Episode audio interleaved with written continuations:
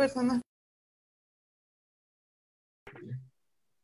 Eh, buenas noches. Eh, buenas noches bienvenidos a, a, su programa Diálogos Civiles. En esta, en esta ocasión vamos a estar eh, conversando acerca de esta, de interesante materia, que es, es probablemente un, un enfoque ¿no? para, para, estudiar o aproximarse al, al, derecho, que es el derecho y la literatura.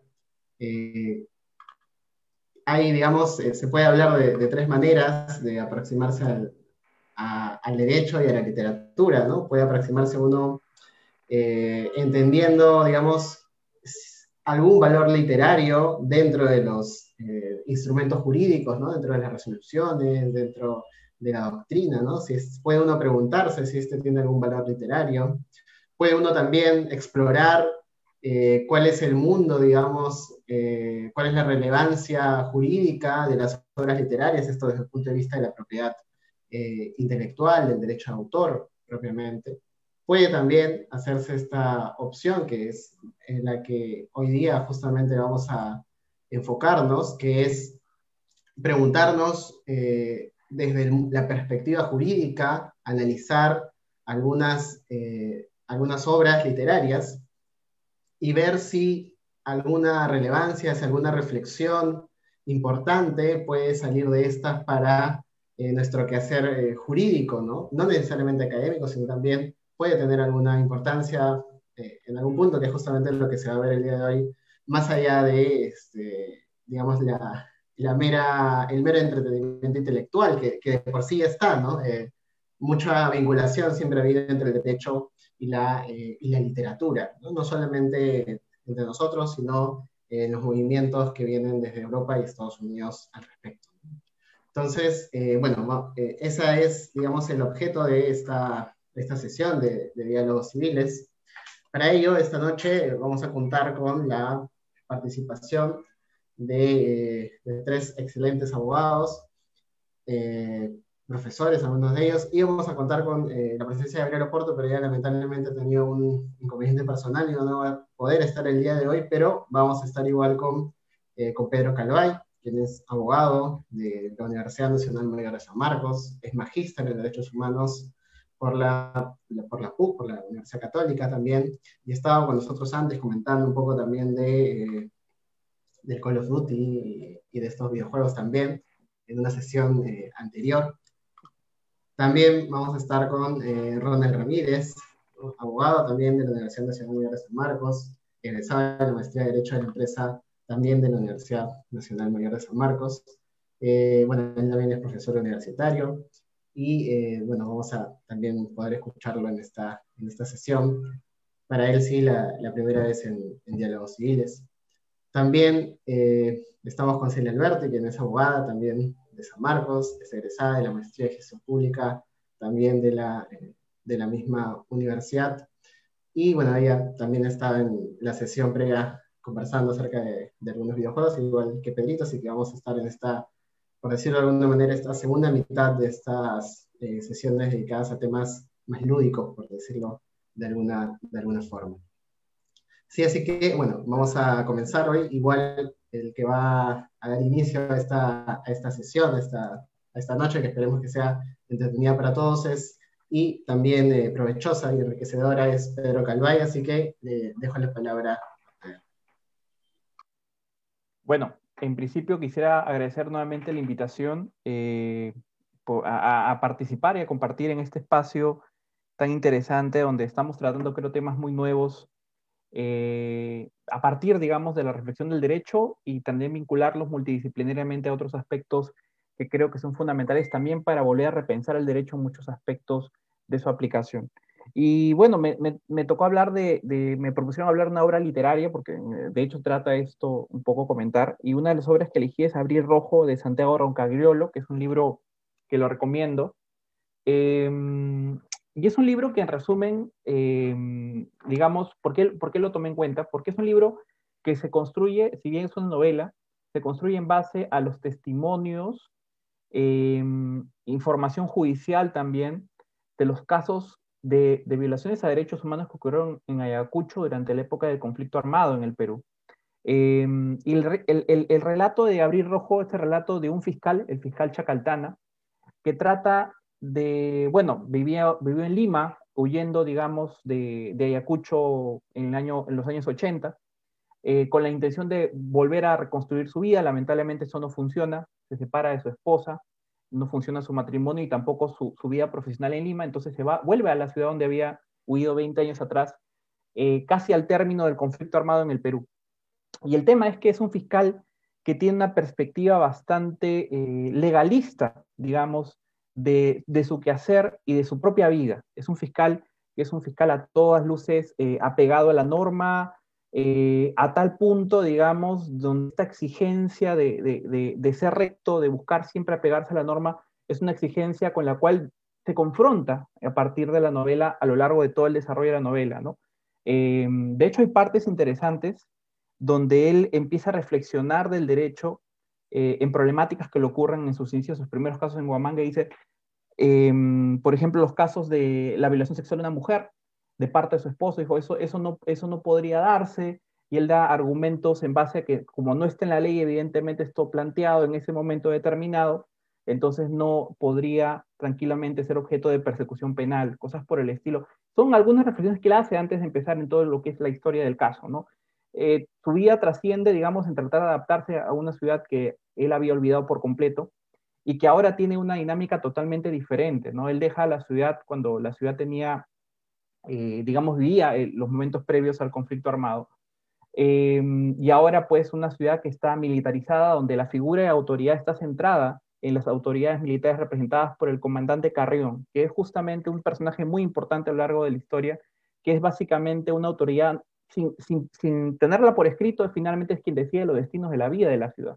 Entonces él se trata de adaptar esa función y descubre un asesinato, ¿no? Llega a su conocimiento un asesinato y él trata en todo momento de comportarse como le un fiscal, de manera responsable, ¿no? Trata de eh, hacer las diligencias previas, se comunica con el jefe de la policía y el jefe de la policía no quería hacer su trabajo. Entonces él se tiene que apersonar una y otra vez y hay una parte muy interesante que yo sí quisiera leerla, solamente un párrafo que refleja un poco em, esta resistencia a, usar el derecho como una herramienta para enfrentar la impunidad, ¿no? O sea, no hay una conciencia, eh, hay dos visiones de la impunidad. La impunidad para Chacaltana es aplicar la ley, mientras que para, lo, para las personas que, con las que él trata a lo largo de, la historia, la palabra impunidad no existe, la palabra impunidad es normalidad. Entonces, eh, él ve la impunidad la asocia a la ley, pero los otros la impunidad la asocia al incumplimiento de la ley, mientras que los otros ven a la impunidad como normalidad, ¿no? Entonces, hay partes de, la historia, por ejemplo, donde él se enfrenta a uno de los, de la policía, al capitán de la policía que, no quiere hacer su trabajo, le dice, em, dice, capitán hundió la cabeza entre sus manos, cerró los ojos, movía los, los, labios ligeramente como si concentrase en la 100, eh, hasta el 100 hasta el 100 en silencio, más tranquilo habló. Chacaltana, esto es una zona de emergencia. Gran parte del departamento aún está bajo la clasificación de zona roja. Las leyes están legalmente suspendidas. Y Chacaltana le responde, además los deudos del fenecido podrían exigir puntos suspensivos. No tiene deudos. Nadie sabe quién es. El caso no se ha filtrado a la prensa. Nadie lo reclama. Los indios nunca reclaman. No les importa. A mí tampoco. Ese tipo de, expresiones racistas, estereotipadas, de la visión también andina que hay de, las autoridades sobre la justicia, o sea, lo andino tiene que ver con lo retrasado, ¿no? En muchas partes del relato, eh, la, policía y las autoridades lo ven así. Hasta las, hay partes de la, no voy a espolear más sobre la obra, pero donde hay reflexiones sobre el Jaguar Fiesta, por ejemplo, que también se repite en esta zona de, de, de Huamanga, y, pues era celebrado como un acto cultural, ¿no? Que tenía que ver necesariamente con la expresión cultural de, un, colectivo. Pero justamente el asesinato de esta persona había ocurrido en esta celebración. Entonces, insisto en esta visión, la impunidad para él es la, y no apego a la ley, obviamente matar a una persona está mal, pero para ellos tratan de normalizar la injusticia, normalizar la impunidad a partir de vincularla con ciertos factores religiosos, ¿no? Dice, no, lo que pasa que es muy común que aquí en, en este tipo de celebraciones religiosas se muere una persona, por celos o por borracheras. Entonces le dice, ¿sabes qué? Tú tienes que archivar esta vaina porque al final de cuentas, pues, eh, no vamos a encontrar nunca responsable, ¿no? Porque por borracheras o por celos, este pata seguramente lo han matado. Lo raro era cómo lo habían matado, porque lo habían quemado vivo y habían descortizado sobre todo una parte de su brazo. Entonces era un poco raro, o sea, la forma de morir tan violenta. Entonces él estaba en una zona de emergencia y, y él esta visión de impunidad lo, lo, lo, trae hasta lo largo de la historia, o sea, porque dice, ya, pero esto está asociado también al terrorismo, ¿no? O sea, podría haber esto un atentado en el marco del terrorismo. Y pareciera que nadie lo escuchaba, pareciera que todos tenían miedo de hablar en voz alta de terrorismo, sino llevarlo por el tema de que esto tiene que ver con algo de, pues, de, la, de la tradición cultural de la zona, ¿no? Y así pasa en muchos momentos.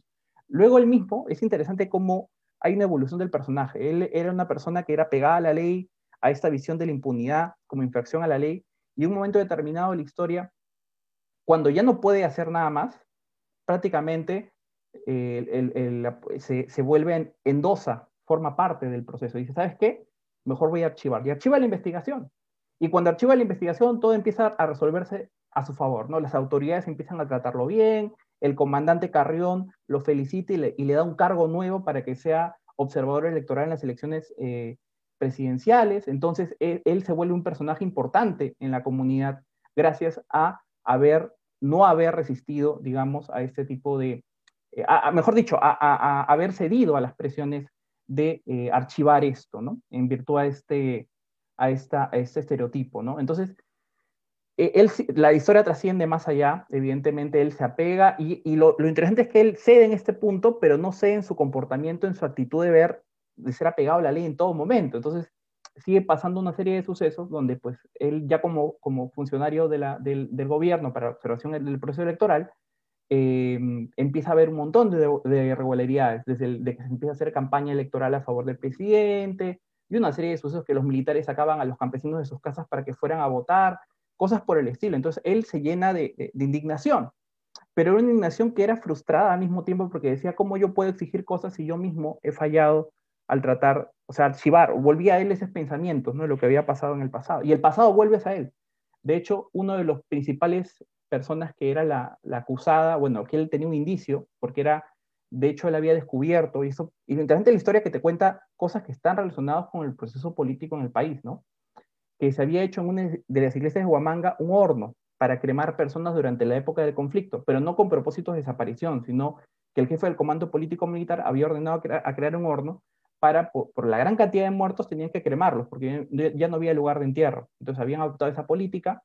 Entonces él descubre que el asistente del padre eh, había renunciado una semana antes, ¿no? Y qué casualidad que las llaves también se le perdieron al párroco del, acceso al sótano de, la parroquia. Entonces, como que él estaba intrigado, no indagó más porque archivó todo, y esta persona lo ataca, lo, golpea, lo ataca en este proceso de, de, que hacía su labor en otra cosa, y él vuelve a la investigación y dice, ¿qué pasó? O sea, este pata lo va a denunciar por la violencia que habían cometido contra él, y, y, nuevamente esta, esta pared de impunidad, ¿no? ¿Para qué vas a denunciar? Y el tipo te pegó, pues, es más hombre que tú, lo confrontan también su masculinidad por todo lado. O sea, cada, cada episodio en que él quiere confrontar y apegarse a la regla es en un episodio en que es confrontado, ¿no? Em, y al final, bueno, no al final, sigue la historia y bueno, el proceso, este, la persona nuevamente sufre, eh, en este caso, otro, o, ocurrir otro crimen, en este caso la persona que la había agredido, que era el principal eh, inculpado o procesado, empieza a, este, muere nuevamente, aparece muerto, eh, pero esta vez en una fosa clandestina y aparece con los restos de, los, de las piernas, esta vez cercenadas y, y quemado. ¿no? Entonces era raro, ya la propio, el comandante Carrión empieza a hacerle, entre comillas, caso, le dice, bueno, sigue investigando, hay, hay cosas que hay que encontrar, pareciera que hay un asesino, ¿no? No sabemos qué es vinculado a, Sendero, pero no hay que decirlo en voz alta porque es peligroso. Entonces, no hay que decirlo en voz alta porque es peligroso. Es una cosa interesante que se, se, discute a lo largo también de la historia. Entonces, va, trasciende la historia y él descubre cosas importantes, ¿no? Primero, de que esta persona, sus familiares habían sido víctimas eh, del conflicto armado, su hermano había sido, acusado de haber sido senderista, y esta persona había sido puesto en una base militar por allá en Ayacucho, un lugar ficticio, evidentemente, porque no, no están hablando de una base eh, real, en realidad esta historia ficticia, pero está ambientada en, en esos espacios. Em, y pues había, había listo el expediente en tribunal militar, te cuentan todo, entra había entrado, había sido interrogado, incluso se habían confesado cómo se había hecho el interrogatorio por ahogamientos y todo, y luego había salido de su casa sin mayor rumbo, o sea, salido de la base sin, sin otro rumbo. Entonces, había desaparecido su hermano eh, de, la, de la hora víctima, entonces él empezó a hacer un match con el terrorismo y no lo encontraba, o sea, porque por más que su hermano había desaparecido, ¿cómo su hermano lo va a matar? Entonces no, había, no, le, no le entraba las ideas sobre que esto tenía que ver con el terrorismo necesariamente. seguía, seguía investigando, seguía investigando, y en el camino nuevamente eh, empieza a aparecer más información, se enamora de una mujer que era una mesera, eh, que de pronto empieza también a, intimar con él, a ser una persona de, mayor confianza y le empieza a contar todo. Y de pronto en un interrogatorio a un testigo, el testigo prácticamente le cuenta todo lo que era su vida, entonces que había, su madre había muerto, eh, le cuenta todo lo que él dice, ¿cómo tú sabes eso? Le dice al testigo que era una persona detenida, le dice, porque el partido tiene mil ojos y mil oídos, le dice. Entonces él se da cuenta de que estaba expuesto, alguien lo estaba espiando, no sabía quién era. Entonces va armando, eh, va armando evidentemente las pruebas y van pasando un montón de cosas que al final se da cuenta pues que la persona que aparentemente estaba involucrada era su, la persona con la que tenía afecto. Descubre además que su, la persona con la que había desarrollado este afecto, que era, se llamaba Edith, Edith este, tenía em, padres que habían desaparecido, habían muerto en el conflicto armado. O sea, era, todos tenían de alguna manera una relación con el conflicto, pero ninguno en realidad tenía, digamos, la, responsabilidad concreta, los indicios concretos para decir que ellos tenían responsabilidad de las nuevas muertes. O sea, había historia detrás de cada persona. Sus padres habían sido muertos por, por miembros del ejército también. Y cuando ella lo confronta y le dice, oye, ¿qué te, por, por, qué me mentiste? Tú le dijiste a este senderista, le contaste de mí. O sea, tú eres, estás involucrada en estos hechos de muerte de, de gente. Ella lo niega, lo amenaza con una pistola él a ella en la vía pública, entonces todos empiezan a, exaltarse, pues con toda la situación que ocurría y mandaba esto y Pasan unos días y la mujer aparece muerta, esta vez de la misma manera, pero esta vez cercenada el cuerpo, o sea, la parte del esternón. Entonces era como que cada muerte implicaba cortar pedazos, ¿no? De las personas. Em, y llega al término un poco, bueno, no voy a, sí puedo hacer spoiler, ¿no? Porque al final de cuentas, este, recomiendo la, historia para que la lean, pero es interesante cómo, cómo termina la historia. O sea, al final de cuentas hay una parte, y quiero leerla para no seguir spoiler completamente, pero sí quiero leer un poco lo que es este. Creo que el mensaje de la historia está, está, está en esta parte que quiero leer sobre Chacaltana y que tiene que ver con la reflexión jurídica sobre el posconflicto, creo, creo yo. Em, miren, o sea, lo que pasa es que él descubre al final que el que estaba detrás de todo este rollo no era nadie de los personajes, ni, ni la persona que él pensaba, ni la familia, ni, ni Edith, eh, nadie. Quien estaba detrás de todo esto era el general, general Carrión, que él había hecho todos estos atentados. Pero eh, cuando él lo confronta y le dice, ¿por qué, ¿por qué hiciste esto? ¿no? Y él le dice lo siguiente, ¿no? Eh, acá está, bien pues por acá. Chacaltana los vio entonces. Eh, no los ve Chacatita, ¿acaso no puede verlos? Están en todas partes, están aquí siempre, los muertos, ¿no? Chacaltana los vio entonces. En realidad llevaba un año viéndolos todo el tiempo y ahora la venda se le cayó de los ojos. Sus cuerpos mutilados se agolpaban a su alrededor. Sus pechos abiertos en canal apestaban a fosa y muerte. Eran miles y miles de cadáveres, no solo ahí en la oficina del comandante, sino en toda la ciudad. Comprendió entonces, entonces que eran los muertos quienes le vendían los periódicos, quienes conducían el transporte público, quienes fabricaban las artesanías, quienes les servían de comer. No, veían, no, habían, no había más habitantes que ellos en Ayacucho, incluso quienes veían de fuera morían, solo que eran tantos muertos que ya ninguno era capaz de reconocerse. Supo con, un año de retraso que había llegado al infierno y que nunca saldría de él. El comandante siguió hablando con una voz cavernosa gutural, con eso terminó. Me pedían que la sangre no fuese derramada en vano, Chacaltana, y yo lo hice un terrorista, un militar, un campesino, una mujer, un cura. Ahora todos están unidos. Forman parte del cuerpo que reclaman todos los que murieron antes. ¿Comprende usted? Servirán para construir la historia, para recuperar la grandeza, para que hasta las montañas tiemblen al ver nuestra obra. A principios de los 80 prometimos resistir el baño de sangre. Los que se han sacrificado en estos días no han muerto. En nosotros viven y palpitan en nosotros. Solo falta uno para que la tierra se estremezca, se encienden las pereras, lo de arriba quede abajo y lo de abajo arriba. Solo falta la cabeza. O sea, en realidad, bueno, ya esos no es de spoiler, porque estaba juntando las partes de un cuerpo humano eh, y, era un episodio sádico de esta persona. Pero acá viene el mensaje de, detrás de la historia que creo que ya, para, para cerrar mi reflexión, porque creo que estoy al límite de tiempo, es que creo que Abrir Rojo es una oportunidad para reflexionar, sobre todo, cómo los hechos de violencia, violaciones graves a derechos humanos como ocurrieron en el Perú, son episodios que no solamente afectan a los protagonistas de la historia, estoy hablando de las víctimas desaparecidas y sus familiares, afectan a toda la comunidad. Y este proceso, digamos, de, entender que hay un proceso transicional que debe seguir una comunidad arrasada por una, por una situación de, violencia, como es en caso lo que ocurrió en Huamanga y en Ayacucho, es algo que, a veces no se, no se visibiliza ni en las políticas públicas, ni en tampoco en la agenda de una atención psicológica de las gentes que son víctimas del conflicto. O sea, eso no hay.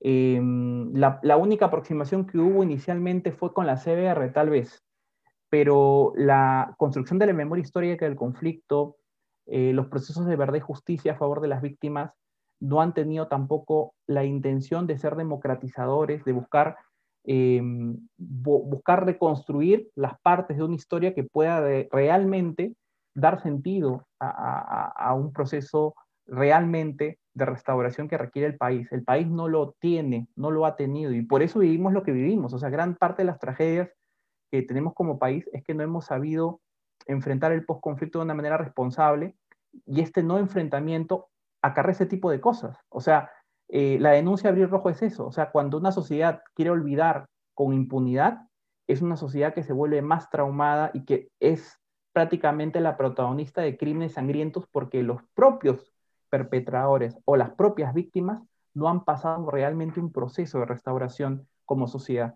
Entonces, yo creo que el mensaje de Abrir Rojo es ese, ¿no? Eh, hay que volver a hablar de las cosas incómodas, hay que incomodar, hay que denunciar las cosas que sean incómodas también eh, en nuestro rol como abogados y no descansar, porque ese es un poco también el mensaje fiscal, ¿no? O sea, eh, en exigir formalidades él podrá ser muy imperfecto, pero finalmente incluso en el apego a la ley estaba una idea de, lucha contra la impunidad detrás de su, intención, que al final logra encontrar la verdad. Y lo interesante es que al final, eh, en el desenlace de Abril Rojo, la justicia no se alcanza por una fiscalía o por un poder judicial. La fiscalía se alcanza de mano propia, ¿no? Él agarra y termina matando a, Carrión de un balazo. Entonces, la pregunta es, eh, ahí ya un punto de reflexión, o sea, si dejamos que mm, la injusticia se repita, que estos procesos, digamos, no se sigan desarrollando tal como están así, y creemos que el pasado pasó y seguimos adelante simple y llanamente así, eh, las consecuencias van a ser las mismas. Y por eso la gente ahora no demanda eh, al derecho como una herramienta para solucionar sus conflictos, sino que va la autotutela, porque dice, si el sistema no me sirve, si finalmente nadie se preocupó por lo que me pasó, entonces, ¿por qué yo voy a tener que esperar algo de la justicia si no sé nada? Autotutela, pues, matemos, eh, hagamos justicia por mano propia. Entonces, yo creo que esa es un poco una de las tantas reflexiones que puede plantear David Rojo, pero que creo que es valiosísima para, los animo a leerla, sé que he hecho spoiler en algunas partes, pero es una excelente obra para comentar eh, estos temas, ¿no? Muchas gracias. Muchas gracias, Pedrito. Este, vamos a sancionar los spoilers con minutos. Eh, no, yo creo que, que, que, quiero rescatar alguna cosa de lo que has dicho. No creo que la, es, eh, el asunto de la, de la, legalidad, ¿no? O sea, en, el país como no necesariamente identificado con una noción de justicia. Es cierto que la legalidad y lo justo son diferentes, grandes ejemplos hay de eso, ¿no? La, la esclavitud era legal, ¿no? Eh, trabajar más de ocho horas era, era, legal, el trabajo de los niños en algún momento fue legal, ¿no? Hay muchas cosas de la legalidad, pero pareciera que en el país particularmente la legalidad no se identifica mucho normalmente con la justicia, ¿no? Y eso va de mano con lo último que dijiste, que creo que es algo por resaltar, ¿no? que la idea de derecho eh, en el Perú probablemente, ah, más allá de los desarrollos dogmáticos que, que dicen puede haber fracasado, porque no ha servido como, como canalizador de la violencia, ¿no? No hay una racionalización de la, de la solución de los conflictos a través de la vía de la razón, que se supone que debe ser la vía legal.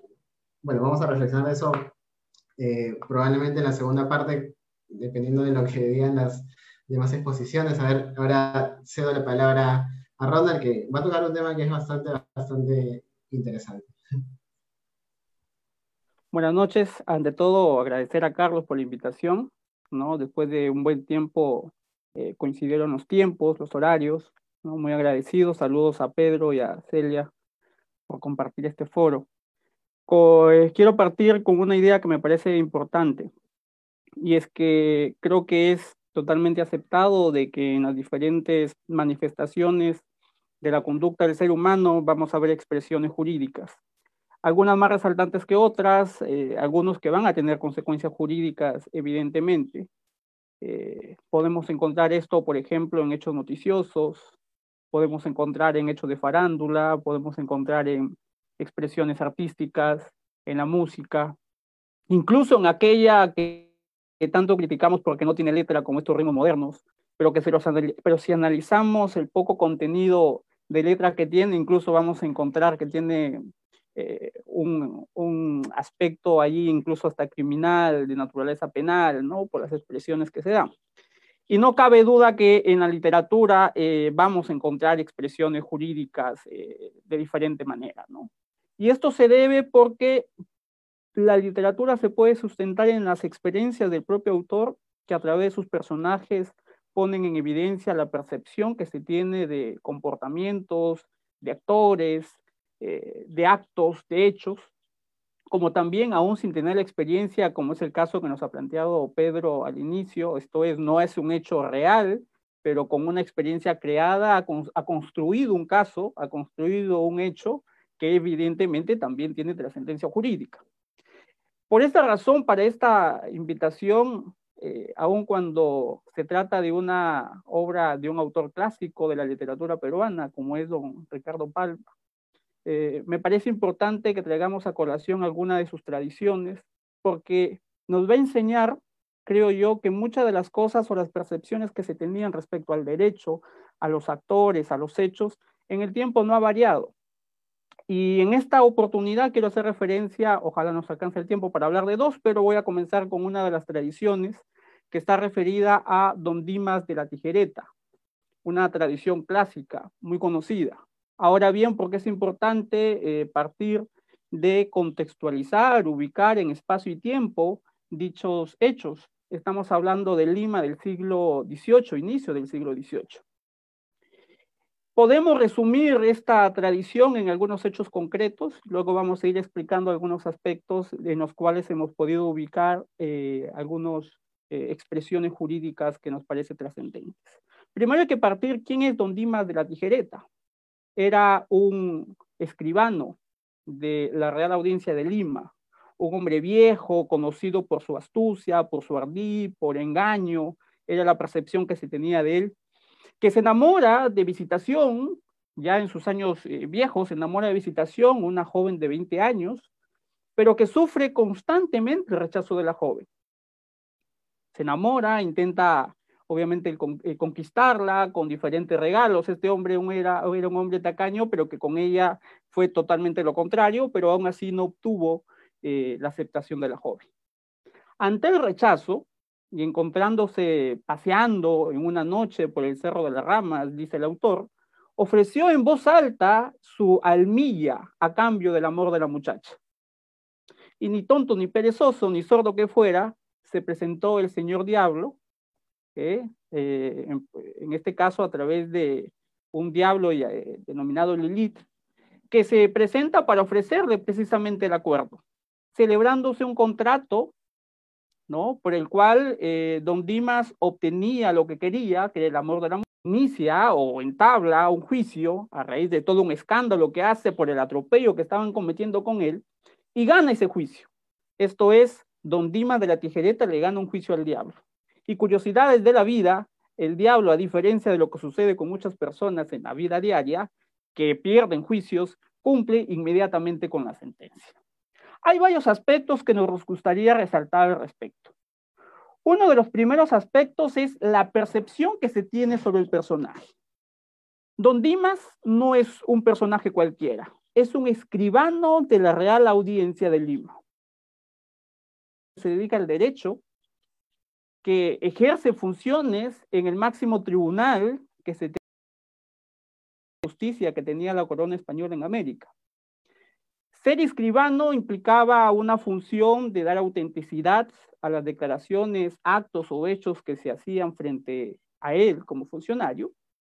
Dichos en dos grandes grupos, las escribanías públicas en asuntos particulares, privados, públicos, y las escribanías de su majestad u oficiales, eh, que eran básicamente para funciones oficiales de gobierno. O se encontraban los escribanos que actuaban ante la Cámara de Real Audiencia. Entonces era un funcionario que ejercía una función dentro de la Administración de Justicia. ¿Por qué es importante tener la percepción? En ese momento tiene en la actualidad, hay una percepción negativa de muchos de los que intervienen en el sistema de administración de justicia. Y el autor, por ejemplo, hace referencia para describir a Don Dimas con un conjunto de adjetivos, eh, adjetivos a través de los cuales describe de qué persona. Nos dice que se le, conocí, le conocía el pueblo por tacaño de buen ladrón, hombre que a fuerza de dar fe se había quedado sin pizca de fe porque en el oficio gastó en breve la poca que trajo al mundo. Decía que más camandulas que el rosario de Jerusalén que cargaba en el cuello y más doblas de a ocho fruto de sus tricos.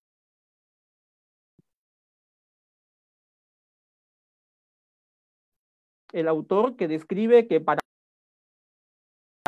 se utilizaba un dicho, un escribano y un gato en un pozo se cayeron, como los dos tenían uñas, por la pared subieron. Decía que los escribanos no tenían santo patrón.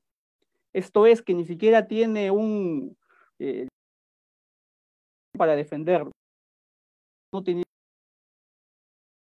o si, por ejemplo, de la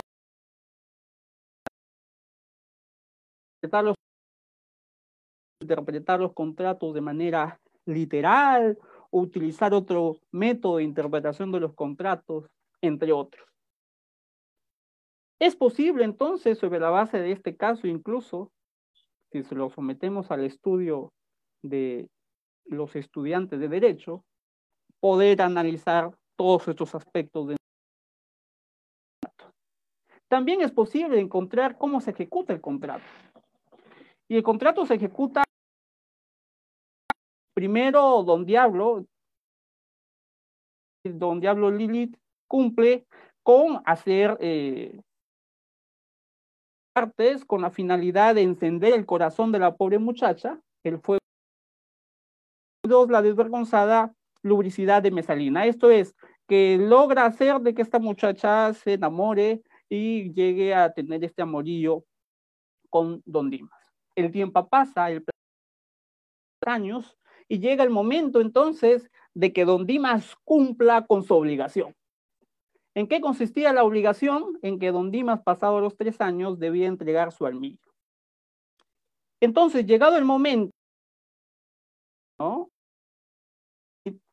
el escribano empezó a desnudarse con mucha flema. Comienza a sacarse entonces su ropa o jubón interior, que es una prenda de vestir interior, y se la pasa. Entonces, eh, dice la deuda pagada y venga mi documento, esto es el cumplido con la prestación, y le entrega la prestación al diablo Lilith. Sin embargo, cumplida la prestación, la obligación, porque para él lo que debía recibir era el alma y por tanto lo que hace es llevarse a Don Dimas, es un oficial, se lo lleva a el infierno. Lo que hace Don Dimas, esto es, llega a, hacer un, un, escándalo tal Don Dimas, ¿no? Dando el procedimiento, diciendo que es un procedimiento nulo, que el Señor de los infiernos, el Señor Satán, llega a sus oídos este escándalo que de modo que va a ser necesario entonces que se entable un juicio. Y dicho sea de paso, en el infierno hay otros colegas que van a ser luego de jueces. Y entonces, se...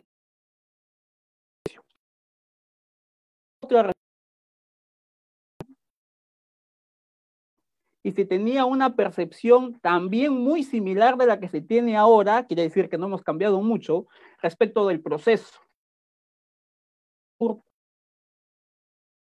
No se había introducido por entonces en el infierno el uso del papel sellado. Hace interminable un proceso y en breve rato vio su causa en primera y segunda instancia. Esto era Perú. Ahora es una total eh, coincidencia. De sobrecarga, papeleo, escrituralidad, y esto viene a reflexión, por ejemplo, que en muchas de las especialidades actualmente lo que se está haciendo es todo un esfuerzo por ah, eh, volver el proceso más célebre, más rápido. Eh, en principio, incorporando la incluso ahora en materia civil. Y finalmente llega el momento del juicio. Permite hacer también algunas referencias. ¿Quiénes son los jueces? En este caso, dice el autor, fueron probablemente académicos. Esos de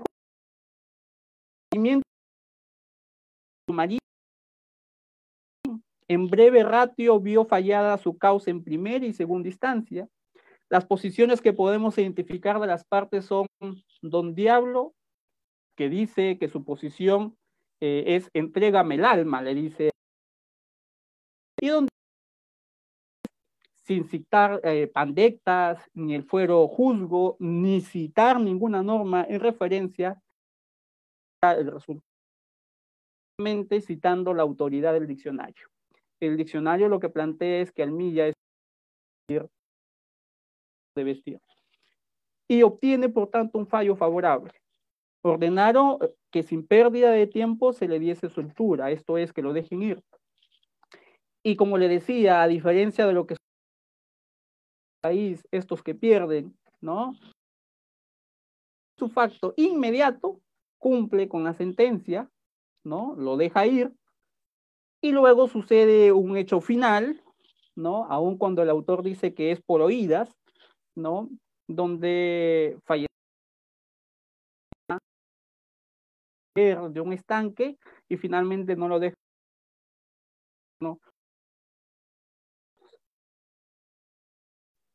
Esta tradición, entonces, lo que pone en referencia, en resumen, y con eso concluyo esta parte, eh, es algunos aspectos que resultan eh, importantes. La percepción que se tiene de, los hombres del derecho, eh, muchas veces ligados a la administración de justicia, es una percepción negativa, ¿no? sin lugar a dudas, han pasado mucho tiempo y el sistema mismo no ha permitido que esa percepción mejore. Hay un alto contenido de evaluación respecto a ¿no? Como sucede en cualquier contrato que vivimos en la vida diaria. Excepción muy similar de hace tres siglos respecto al proceso. Es un proceso que demora, lento, una sobrecarga, alta y finalmente, a diferencia de lo que sucede en nuestra realidad, este juicio entablado a Don Dimas fue un juicio y que obtuvo un fallo favorable a él que dicho sea de paso, eh, se gana en base a una interpretación muy restrictiva, muy estricta, muy literal, en base a conceptos del diccionario. Vamos a dónde, dónde hablo ha hecho cumplimiento. Ante esta, esta que revisar también, por ejemplo, el divorcio de la condesita, que también nos plantea un panorama muy interesante. Gracias.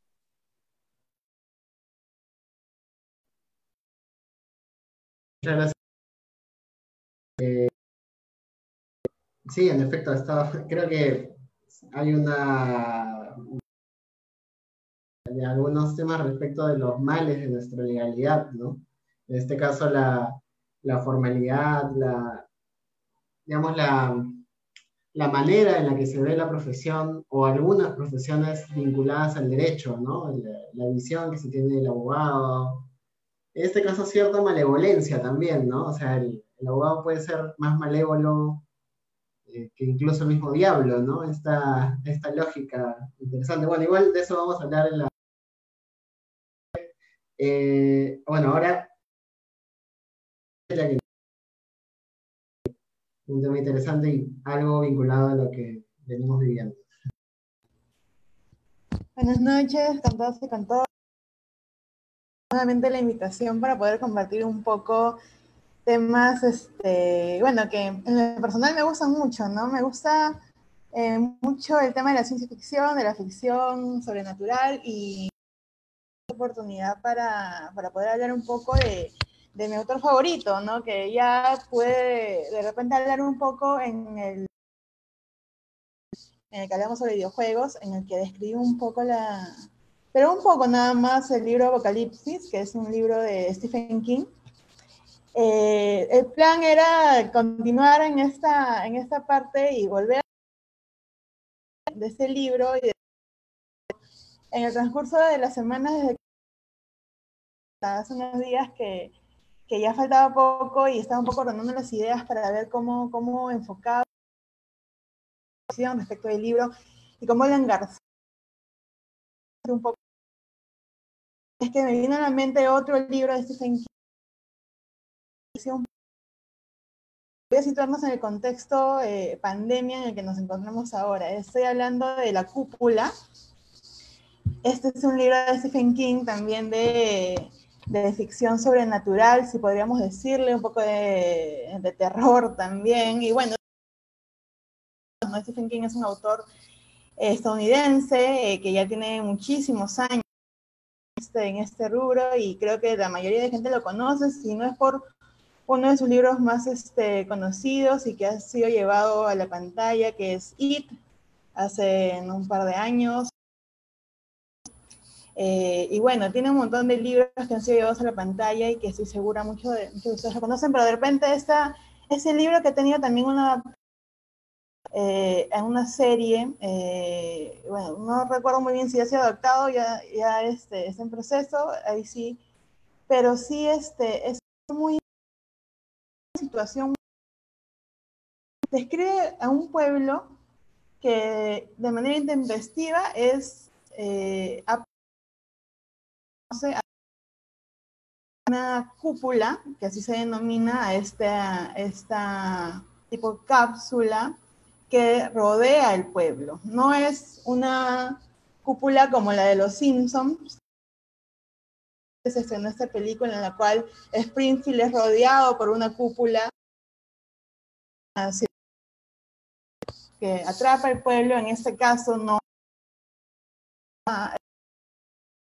corre el pueblo, pero de manera intempestiva, incluso cercenando a su paso personas que estaban haciendo su vida cotidiana. ¿Qué es lo interesante de este libro y, por qué quise mencionarlo? Porque lo que, las formas en las que reacciona, en este caso un grupo humano, ante una situación como esta, eh, una situación intempestiva que en este caso los aísla porque no podían este, eh, esta barrera incluso transmitía este, una... Te acercabas mucho, te, pasaba una especie de... Era semi-impermeable porque además no permitía pasar muy bien el aire, lo que, lo que involucraba y lo que no, voy a caer mucho en spoilers para, para que puedan leerlo y picarles ahí un poco eh, a tu público. Es pero que sí este, evita el contacto. Todo. Y es algo muy interesante porque, porque ves a este pueblo y a, su, y a las personas que viven a él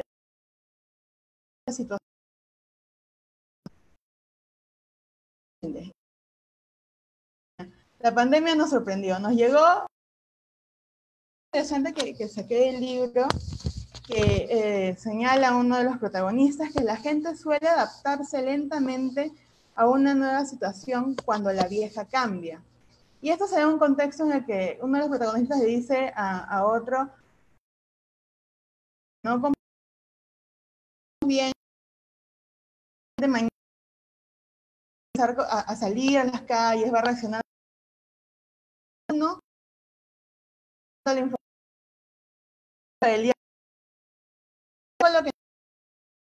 El domingo que el presidente Vizcarra declaró el, el nos sorprendió un poco, no sabíamos qué hacer, al día siguiente muchos de nosotros nos fuimos a trabajar, pero desde antes ya venía el COVID estaba acabando con, con parte de, de, la población, y, pero era muy lejano, ¿no? Muchos de nosotros todavía no reaccionábamos que un virus podía acabar con, muchas vidas y ponernos en una situación como seis meses gente se suele adaptar de una manera lenta a esto. Y no quiero hablar así de, la desesperación, ¿no? Porque, bueno, muchas de las otras personas no, reaccionaron de una manera pasible, porque en mi caso, ¿no? El día domingo recién como que caí en cuenta que ya no iba a poder salir. Mi vida cambió a partir de eso, ¿no? Entonces, ¿cómo reaccioné? Eh, haciendo el paralelismo a, esta, a lo que nos está pasando y a lo del libro, ¿qué pasa en esta situación en la que se encuentra este pueblo encapsulado? Eh, se ve el poder. Ya no tienen eh, la influencia respecto de lo que está pasando fuera de esta cápsula, sino solamente tienen lo que conocen.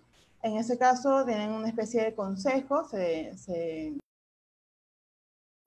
que, que ven el pueblo, que son como los alcaldes, por así decirlo, y ellos son los que finalmente toman las decisiones. La figura que es la que existe en este pueblo muere. Muere libro, leerlo, la persona muere. No, con eso no estoy eh, spoileando porque finalmente es importante saberlo. Porque ¿qué queda? ¿Qué queda en este pueblo? Queda corrupción. Es el corrupción. Los concejales tenían muchas eh, eh, cosas sucias bajo la mesa y sobre esta, ese hilo de corrupción que existe y que quieren cubrir es que se desarrolla toda la historia y es como vemos que finalmente buscan mantener el status quo en este pueblo, incluso poniendo una policía militar, por así decirlo, de gente joven que no tiene experiencia, personas para cumplir con la nueva que se estaba instaurando. ¿Qué tiene que ver ustedes en esto? Es muy importante que se tome en consideración que el derecho implica muchas cosas y para esto el orden es parte de él. Las leyes se emiten de acuerdo a las necesidades de la Vimos que en la época de pandemia, eh, desde que empezó la pandemia, normativa que asegurara de una u otra manera el correcto funcionamiento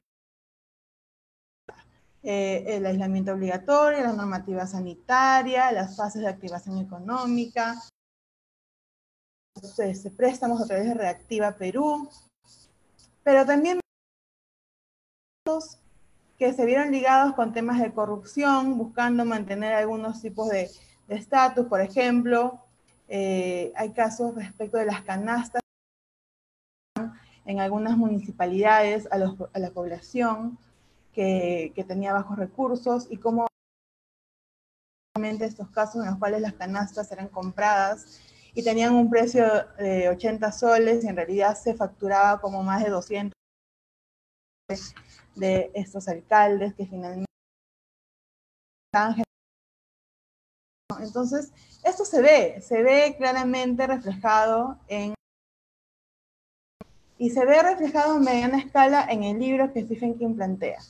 Si bien la realidad de Stephen King sobre la cual escribió este libro eh, es otra, porque estamos hablando de, Estados Unidos y como bien lo dijo este, compañeros en esta, en este, evento, el, autor va a escribir recuerdo su realidad y en este caso Stephen King. Y el periodo en el que desarrolla ese libro era un periodo de transición hacia la era estaba muy preocupado respecto de cómo eh, eh, iba a desarrollarse esta, este, este nuevo periodo de gobierno y por eso el libro tiene toda la corrupción. Pero yo no visto desde una óptica más amplia como la que estoy reflejando en este momento, ¿no? El paralelismo respecto de estas situaciones al límite que te puede poner un hecho que no voy a decir cómo se porque ahí sería un spoiler muy grande, pero en nosotros, en, la sociedad actual, en, el mundo actual, el tema del COVID es algo que no estaba planificado y que no estábamos preparados para afrontarlo. Ni no estábamos preparados acá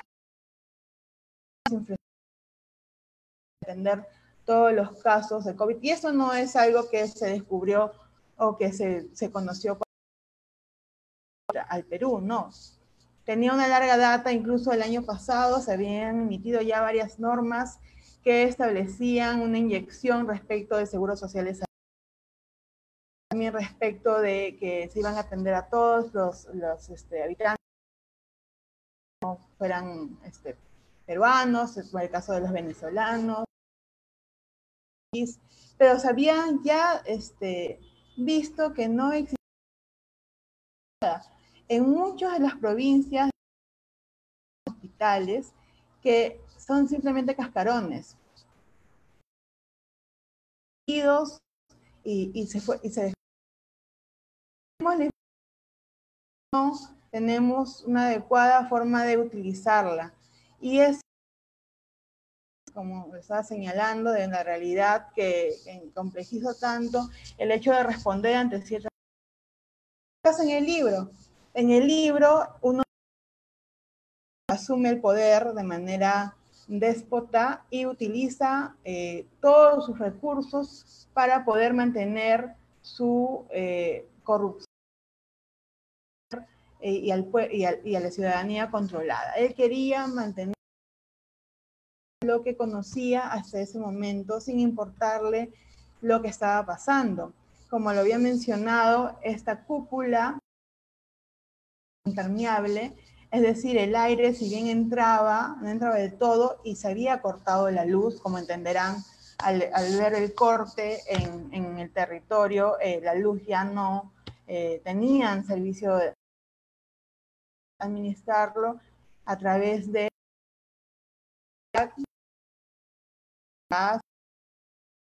eso hacían emisiones de, este, para el oxígeno y ellos iba complicando la situación.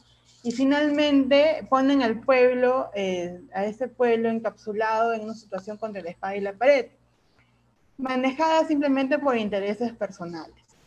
En este caso, intereses de los concejales que querían seguir manteniendo su status quo y las cosas como estaban sin importarles eh, lo que estaba afuera. Yo no estoy diciendo eh, a través de esto que eh, el, gobierno se maneje de esa manera, pero lo cierto es que la situación es muy crítica respecto de algunos jóvenes que no se están viendo, ¿no? Entonces, el poder leer este libro y de una normativa que sea adecuada a la realidad, eh, qué es lo que se quiere, es, es, es, demasiado importante que se maneje de esa manera, ¿no? Eh, el elaborar leyes por elaborarlas no ayuda en nada a nuestra sociedad. Estatus y este, afectando de todas maneras a aquellos que no tienen los recursos suficientes para seguirse manteniendo, ¿no? Entonces, eso es un poco este, transmitir eh, el día de hoy con, este, con esta lectura de, de la CUP. Espero que sigamos en la siguiente parte hablando un poco más y, no haberme pasado del tiempo. Gracias. Importantes cuestiones, ¿no? Vamos a hacer el paralelo. Nosotros no presidente sin, sin bancada y hemos sufrido algunos embates producto de eso, ¿no? Eh, otra, otra cuestión igual que ya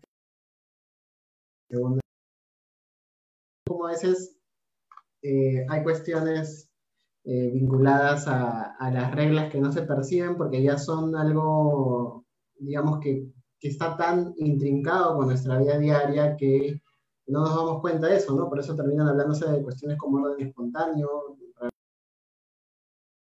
No podríamos hablar de mercado propiamente tampoco si las leyes, que, los contratos o las obligaciones, o los mismos delitos, ¿no? Como el robo o las sanciones que hay contra las afectaciones contra la propiedad privada, por ejemplo. Pero bueno, esas son cuestiones que eh, ya eh, eh, conversaremos, digamos, en la segunda mitad. Ver, con algunas reflexiones, ¿no? En torno a lo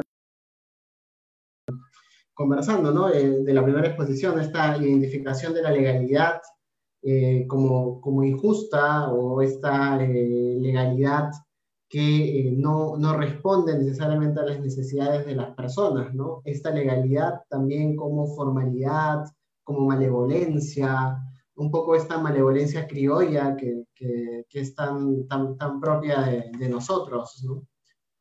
lamentablemente, ¿no? y también legalidad como necesaria frente a momentos de crisis.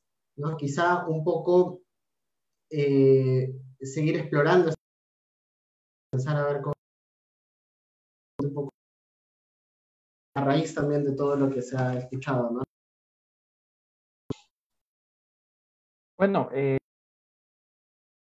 pues, o sea, porque eh, una de las cosas que a mí me, me impresionaron de este contexto en el que vivimos es que eh, debería ser un pretexto para hacernos más respecto a la situación de las personas que sufren violaciones a derechos humanos, ¿no? Em, y este texto habla de eso, en realidad, el que estaba comentando.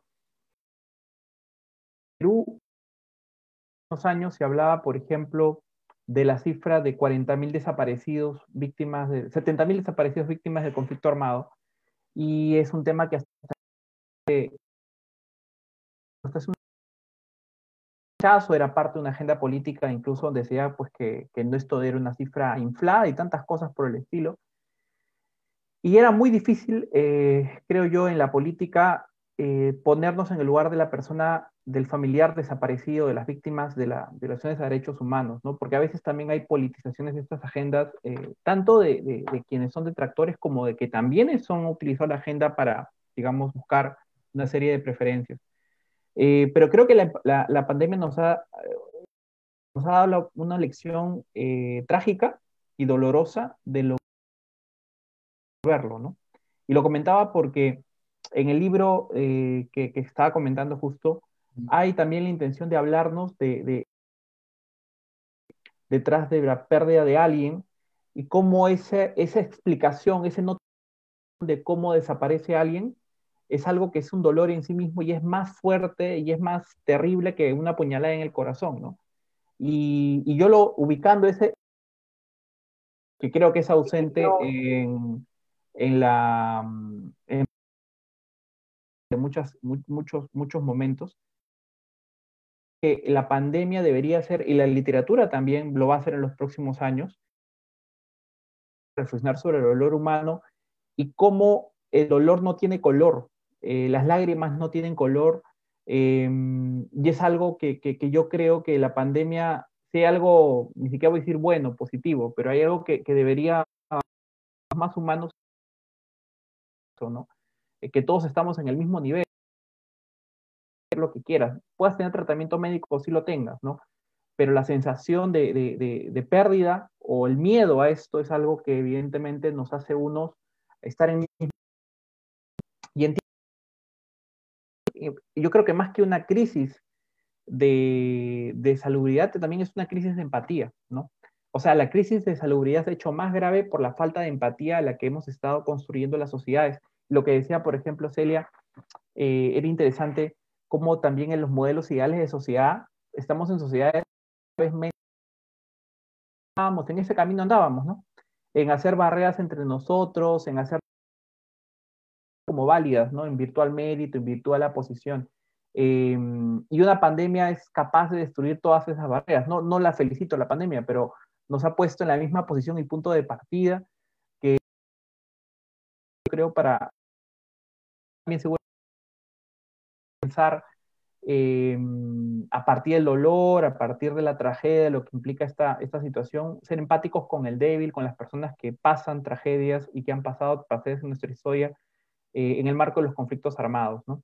Y el caso de, de Rojo es una oportunidad también para hablar de eso, ¿no? también del dolor y hablar del rol de las autoridades judiciales en este también en el contexto actual de la emergencia sanitaria, hay un tema también de análisis sobre qué están haciendo la justicia en los casos de las víctimas de, del COVID, ¿no? Pensando no solamente en el tema pues, de la detención de personas que la, eh, la, la este, situación de inmovilidad, sino me refiero también a los procesos laborales, me estoy refiriendo a los procesos de alimentos, me estoy refiriendo a todos los tipos de procesos judiciales que están ahorita en curso en medio de una pandemia. Eh, habla de virtualidad, terminar la virtualidad no porque quiera, sino porque lo tiene que hacer. Eh, el expediente electrónico ya fluyó, todo fluye, ¿no? Por, por, por, por fruto de que la, la, las circunstancias no nos pueden hacer este, estar juntos. Pero yo creo que, que, que, esa debería ser la reflexión, o sea, de, en, en situaciones de emergencia yo creo que la, la empatía es algo que debería construirse y creo que el dolor, el creo el gran pretexto para darnos la oportunidad. ¿no? Ojalá que nos demos la oportunidad como sociedad, espero, eh, y espero que las autoridades sean coherentes. Sé que mando mucho, pero al menos decirlo en voz alta es necesario, porque no, no hay ese ejercicio, ¿no? Yo creo hasta el momento, nadie lo ha dicho, eh, y debería ser una oportunidad para, para repensarnos como sociedad y como, como personas, ¿no? Uh -huh. Hasta ahí, lo que quería comentar. No, muy, muy bien, no sé si, si Ronald o Celia eh, quieren continuar. Sí, eh, mira, eh, voy a retomar un poco lo que había dicho al inicio, eh, de poder recoger las diferentes experiencias que se dan en un contexto determinado, en un tiempo determinado. Es cierto también que si nos dura en un tiempo, digamos, en un tiempo, vamos a ver que vamos a encontrar muchas coincidencias. Y en el caso de la literatura que trata de la realidad peruana, encontramos coincidencias que en una coyuntura como la actual eh, se ponen aún más de manifiesto. Esto es, tenemos una organización donde la ley impera, etcétera, etcétera, pero siempre se ponen en evidencia los diferentes vicios que hay, no solamente a nivel organizativo, eh, sino también a nivel eh, social. Porque así como Pedro reclama empatía, que es correcto y estamos totalmente de acuerdo, también es cierto de que eh, lo que se advierte desde siempre en la práctica social, digamos, de una realidad como la nuestra, es que los ciudadanos no hemos terminado de entender que formamos parte de eso, de una ciudad, de un Estado, y que por tanto tenemos un conjunto de obligaciones también. Fíjense, yo siempre ponía este ejemplo eh, cuando he conversado mucho sobre el tema, porque eh, me parece que resulta ser trascendente cuando vemos que muchas de las cuestiones que han sido críticas al inicio, como por ejemplo entrega de los bonos o entrega de las canastas, han puesto en evidencia precisamente estos vicios. ¿no? Por ejemplo, entrega de los bonos, buena parte no se hizo posible al inicio en tanto y en cuanto a mucha gente eh, se le asignó un determinado lugar para el cumplimiento de sus bonos, porque ahí radicaba su domicilio como dato legal, pero sin embargo domiciliaban como residencia habitual en un lugar diferente. Y eso hace pues que finalmente, a pesar de que existan normas, a pesar de que exista estructura, a pesar de que buena intención, ¿no? Porque muchos eh, alabaron la buena intención inicial que hubieron en políticas en esta pandemia, de que resulta ser totalmente ineficiente. Entonces, eh, no solamente es un tema de legalidad y un tema de justicia, creo que también es un tema de terminar de sensibilizar a la población y creo que la literatura también puede cumplir una función de esas características. El derecho también debe aportar en ello, de entender de que formamos parte Estado, cumplimos determinadas funciones. Y, y, y que resaltarlo porque me pareció muy interesante lo que dice Pedro respecto a que ahora que muchos lo han vivido, no poder ver entierro de sus familiares y vincularse también con las experiencias que han habido en, el pasado respecto a ello. Eh, entonces, no debemos esperar escenarios como, como los que vivimos actualmente para tomar conciencia, pero sin embargo sí es necesario que sobre la base de esos escenarios como el actual podamos sacar al menos algunas conclusiones.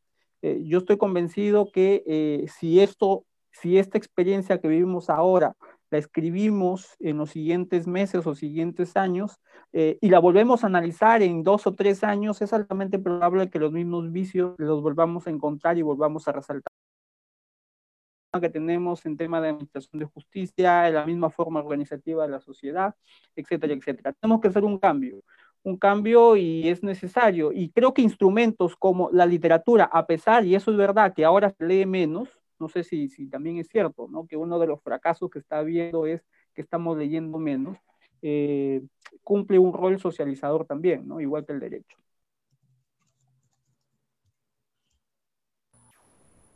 gracias.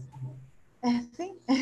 bueno, para un poco eh, continuar la idea que han señalado mis compañeros, eh, la verdad que sí, ¿no? Es muy importante eh, que esta idea de, de, legalidad y de justicia sea trasladada finalmente a las normas que se emiten, pero también debe tomarse en consideración que, que finalmente la práctica ciudadana, como, como también creo que lo mencionaron, es súper es, importante, ¿no? La participación ciudadana es la base fundamental para que el Estado pueda, pueda funcionar adecuadamente. Y ello porque esas normas y las políticas públicas que se desarrollan tienen que realizarse sobre la base de la realidad, ¿no?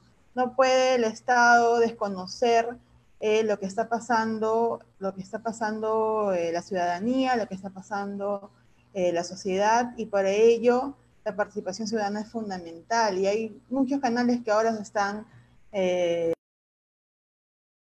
si, estableciéndose o desarrollándose para que esto se eh, logre, ¿no?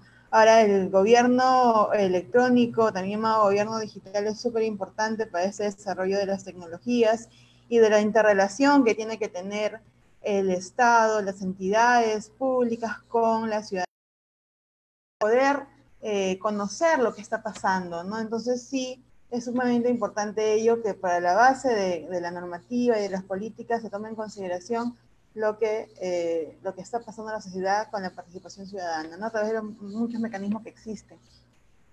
Eh, y bueno, eso, eso era lo que quería resaltar. También uno de los oyentes este, me hizo ver que había cometido una imprecisión respecto a Stephen King, y es que fruto de la emoción, creo que había mencionado que era republicano, pero en este caso Stephen King es demócrata, así que hago la, la, corrección para los que nos están oyendo.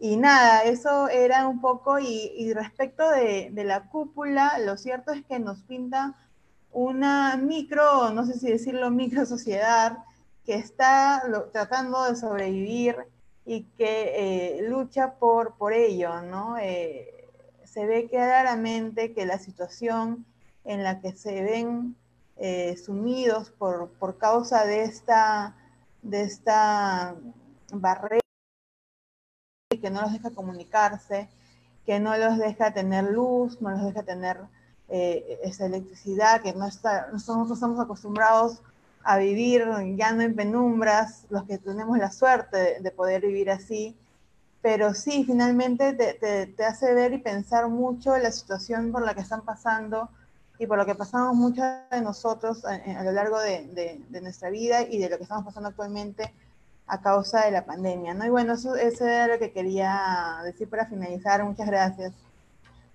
gracias, gracias a todos. Yo creo que eh, a propósito de lo que han mencionado, todas estas experiencias que, que estamos teniendo, ¿no? Eh, me, me, gustaría hablar esta, esta expresión que, que, la verdad que no sé dónde la escuché, pero que me ha venido a la mente ahora, que es que el arte o o la literatura o el arte en general es transformar estas experiencias dolorosas, estas experiencias límite que tenemos en algo, en una experiencia también, pero que es estéticamente bella, ¿no? Esta, esta transformación, digamos, lleva una, una aceptación también en la línea de lo que, de lo que estaba diciendo, de lo que estaba comentando Pedro, ¿no? Esta, esta transformación de una experiencia dolorosa en algo estéticamente bello implica en principio también una, una curación, ¿no? Una, una sanación que se obtiene a, través de esta experiencia artística. Ahora, no todos, digamos, tenemos esta sensibilidad, ¿no? Entonces, justamente por ello eh, eh, es la importancia del derecho, ¿no? la ley o, el derecho debería servir como forma a, través de la, de la razón, eh, a través de la cual debe transformarse estas, estos problemas, estos conflictos que, que, hemos tenido en el pasado, que tenemos ahora a propósito de la pandemia, debe reforzarse contraintuitivamente para la mayoría de, las percepciones ciudadanas, debe reforzarse eh, la legalidad en el sentido del término tal cual hemos venido conversando, ¿no? O sea, eh, la legalidad como forma de solucionar los conflictos, la legalidad como manera de curar, si se quiere, algunas heridas, ¿no? No la legalidad como eh, encubridora de la corrupción, no la legalidad como facilitadora ¿no? de estas conductas que reconocemos además como moralmente incorrectas. ¿no? Si bien hay mucha discusión sobre la moralidad y el derecho sin entrar a esas, eh, a esas sutilezas, digamos, eh, creo que es importante tenerlo, tenerlo presente. Creo que es una reflexión que, a propósito de la pandemia y a propósito de todas las exposiciones y, planteamientos realizados eh, se puede sacar. ¿no? Es, es importante no perder de vista ese ámbito de la, eh, del derecho también, ¿no? Como eh, instrumento eh, pacificador dentro de la, de la sociedad, que lamentablemente no se ve así, así siempre. Antes de, de, ya terminar, creo que pueden verse también algunos efectos de la falta de, de, curación, digamos, de las sociedades a través de la legalidad. Por ejemplo, en, en un caso que, que tiene también una una historia parecida, aunque en un contexto totalmente distinto como, la española, ¿no? España también tuvo un proceso dictatorial de muchos años, muchos conflictos vinculados al, terrorismo, a los derechos humanos, y si bien eh, en apariencia, eh, bajo algunas cuestiones, pudiera haber tenido un proceso de sanación interno luego de la guerra civil y de todas estas cuestiones, ello se ve hoy día en su política eh, radicalizado, ¿no? Esperemos nosotros realmente no llegar a ese radicalismo si es que ya no estamos en él, ¿no? A propósito de la agudización de las contradicciones a propósito de la pandemia, ¿no? Bueno, no sé si alguno quiere agregar algo ya como una reflexión final o antes de concluir la, la sesión. Gracias, Carlitos. Este, en realidad yo solo quiero cerrar un poco mi, una palabra que me venía en todo lo que iba conversando Ronald y, también Celia. Era el tema, y tú mismo en parte del cierre, es que la literatura y el derecho debería servirnos para construir una memoria, construir memorias eh, sobre lo que es el proceso también de cómo el derecho entiende la sociedad, ¿no? Eh, porque a veces en la literatura y en el entender cómo el derecho entiende, cómo la sociedad entiende al derecho o cómo el derecho se aplica en, los tipos de sociedades, es también donde podemos también construir memoria que nos sirva para no repetir los errores o también entender las problemáticas eh, más, pero más actuales. Por ejemplo, un libro que, que no es Abrir Rojo, pero, pero es un libro, o libros que yo me gustaría que eh, sugiero leer mucho, es el libro de Alfonso Girós, Historia de la corrupción en el Perú, que es un libro muy bueno. Y si uno revisa la corrupción de mil, del 1800, va a entender la corrupción del 2020. O sea, una corrupción de 1950 va a entender lo que pasó en Odebrecht. Vamos a ver que hubo montesinos en el pasado, que hubo Fujimoris en el pasado eh, y hubo personas que repitieron exactamente los mismos procesos y todos en el mismo contexto. Una sociedad eh, prácticamente desapegada, sin ningún tipo de, vínculo institucional. Eh, la idea de institución como Estado no existía, era ausente en el país que permitía justamente estas zonas vedadas. Otros libros que también hablan de la historia de cómo el derecho en realidad en el Perú se ha ido construyendo. La historia del derecho es lo decía el doctor Carlos Ramos Núñez, creo incluso en una ponencia hace unos años, que mm, una escuela eh, que piense el derecho desde la historia todavía está en construcción, ¿no? Hay, hay eh, Carlos Ramos Núñez es uno de los más grandes representantes de esto, pero en realidad no hay, ¿no? creo que se quedó en los años 60, 70 algunos de los máximos representantes, pero ahorita hoy no hay tanta reflexión en eso yo creo que la literatura es un espacio para volver a esos escenarios, insisto, para construir memorias em, y, que el derecho, a través de la, aplicación de los casos, de lo que sucedió en el país, o incluso también en figuras em, novelescas nos puedan traer eh, en algún sentido, algún sentido de realidad de lo que está pasando y cómo lo podemos cambiar, ¿no? Este, hay dos libros que yo recomiendo ya para finalizar, que son libros que recomiendo que tienen que ver un poco con el contexto que yo comentaba. Uno es Memorias del Soldado Desconocido de Lurgio Gavilán, que es un libro muy pequeño, Memorias del Soldado Desconocido, que es un libro que va a ser película. Eh, de hecho, em, eh, Mario Vargas Llosa está haciendo el libreto, según lo que entendía, que es el libro sobre una persona que Lurgio, es un libro de, vivencias donde él fue eh, senderista, o sea, niño soldado en realidad, a los cinco añitos integra Sendero Luminoso, no por, porque quería, sino porque lo obligan, y luego termina siendo cabito, este, o sea, eh, lo detiene a su columna, matan a toda su columna y a él lo adopta el capitán de la base Cabito, de, perdón, de acá de esta base muy conocida, no recuerdo, Putis, si no me equivoco que era, no recuerdo esta base militar, y luego se vuelve cura, y luego termina siendo antropólogo. Entonces, es un relato vivencial de, de una persona que pasa por los tres procesos de adoctrinamiento en, en las máximas distancias más jerárquicas del país, ¿no? Primero, Sendero Luminoso, los militares, la función eclesiástica y luego incluso como docente universitario y como investigador ¿no? en antropología. Es un relato muy bueno y recomiendo el libro. De hecho, Mario Vargas Llosa creo que lo recomendó porque es un relato muy pequeño, no es tan extenso, pero es muy bueno. Y otro libro que también me encantó sobre esta dinámica, para entender un poco estos procesos que tienen que ver con la reflexión sobre, sobre este tema del pasado que vivió el país. Eh, un libro muy buenos, Hablan los enemigos, de este, que es de este patita, ¿cómo se llama? Eh, fallecido, Gonzalo Portocarrero. Es un libro extraordinario porque cuenta la visión del conflicto desde las lógicas senderistas. O sea, hay entrevistas que se le hacen a senderistas de la cúpula. No, a Emael no logran, creo que entrevistar a Emael, creo que no. Pero te da a entender cuál era su lógica.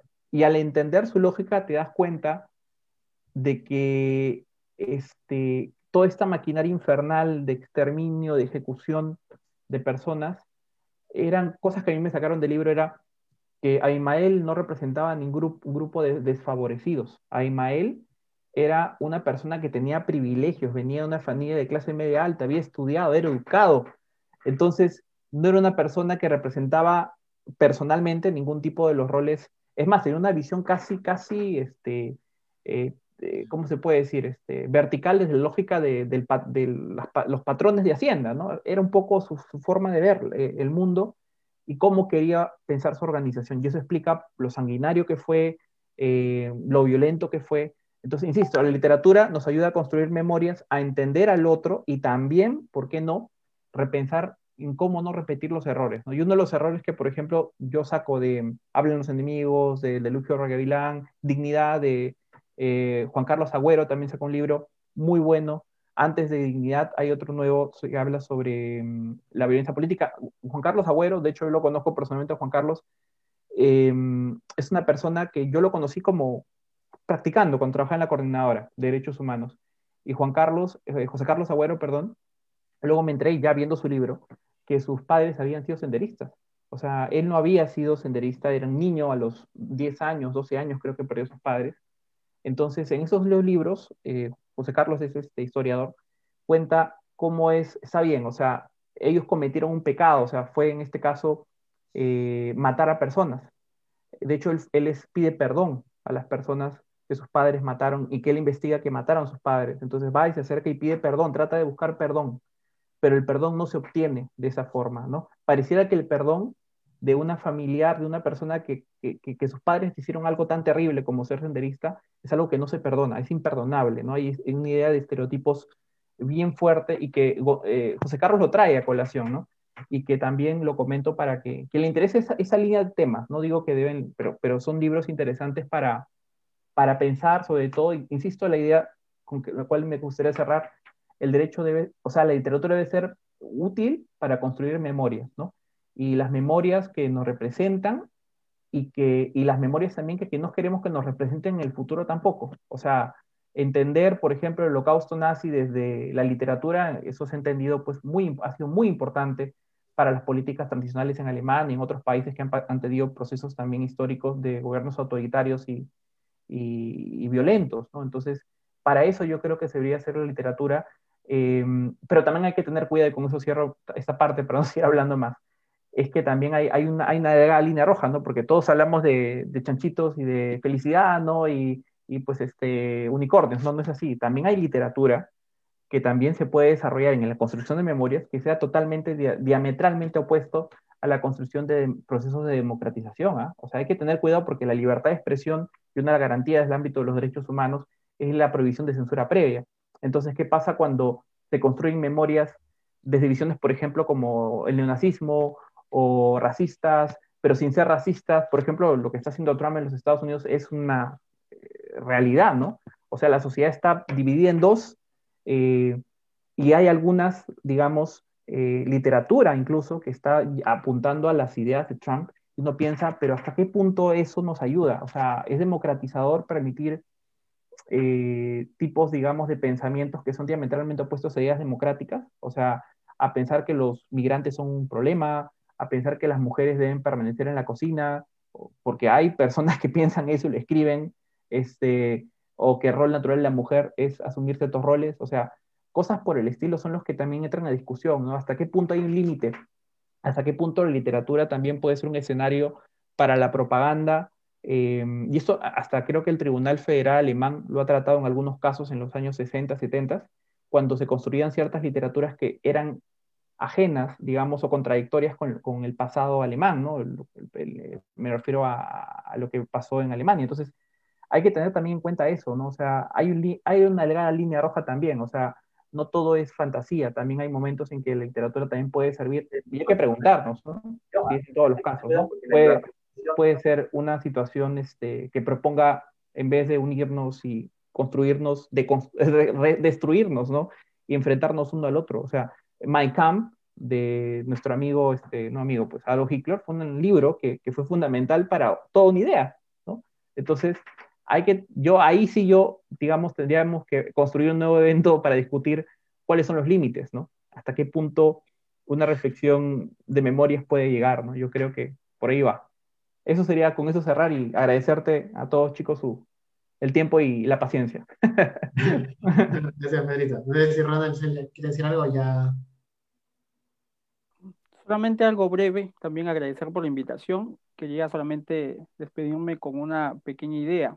¿No? Hemos hablado acá de el derecho en la literatura, pero también es importante que ojalá que en las universidades esté, estemos haciendo ya ese trabajo de ver al derecho como literatura. Buena parte de por qué no se llega el mensaje de forma correcta a, digamos, a los actores eh, sociales, es porque no se está contando de forma correcta la eh, digamos, los hechos, las narraciones no digo necesariamente la literatura, sino me digo el mensaje, ¿no?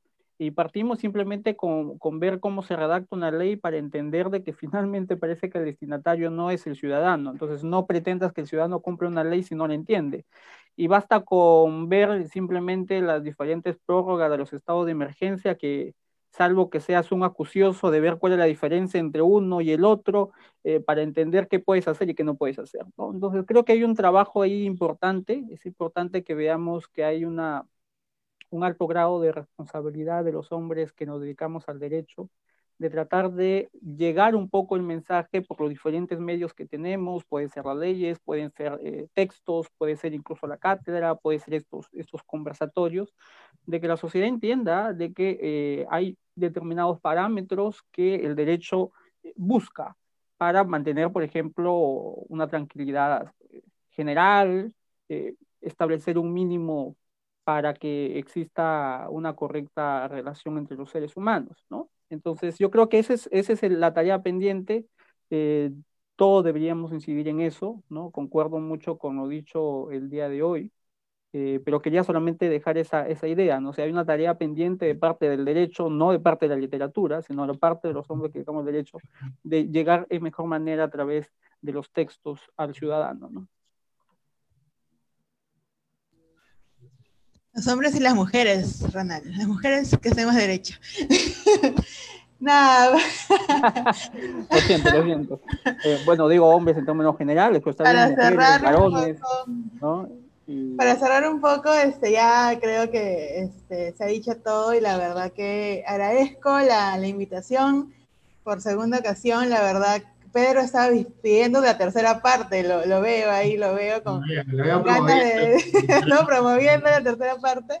Y nada, pues invitarlos a, a, leer, eh, como bien lo, señaló, lo señalaron el día de hoy, este, eh, construir una memoria respecto de, de, de lo, que sucede, de lo que ha sucedido, de lo que nos está pasando, es muy importante. Y vamos, si no les gusta leer este, novelas del corte de, las que ha eh, recomendado Pedro, los invito a leer un poco de Stephen King también, que es una novela Mm, ligera, muchos críticos consideran que no es literatura en muchos casos, pero que tiene un gran desarrollo de personajes y un gran desarrollo respecto a las desigualdades que se dan en la sociedad. Eh, podemos ver a, través de sus obras todas estas situaciones límites en las que ponen a, las personas y cómo las personas logran desenvolverse y seguir adelante. ¿no? Entonces creo que es parte de la vida, es parte de lo que estamos haciendo ahora eh, en este contexto de pandemia y es lo que vamos a seguir haciendo, ¿no? Entonces, eso sería la reflexión final que quería dejar y nada, agradecer nuevamente la invitación y a, Ronald y a Pedro por, por la excelente eh, charla del día de hoy y bueno, hasta una nueva oportunidad.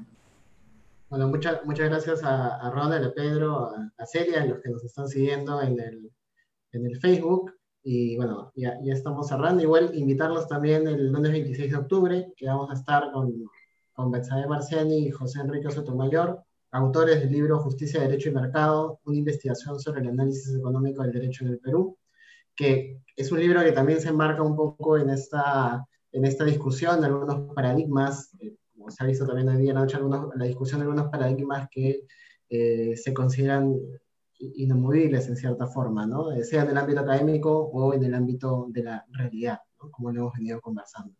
Bueno, muchas gracias. A ver si, si, con Pedro y con, todos nos podemos encontrar en esa tercera parte ya, ya propuesta. Quizá ya que hemos visto videojuegos y derecho, ahora hemos visto literatura y derecho, faltaría cine y derecho, pero eh, vamos a ir eh, conversándolo eh, en el tiempo. muchas gracias a todos los que nos están siguiendo y, buenas noches. Gracias, gracias a todos. Gracias. Gracias. Chao, Ronald, cuídense. Nos vemos, cuídense. Chao, Celia, cuídate. Chao, Carlos. Nos vemos. Chao, Carlos. Celia. Nos vemos,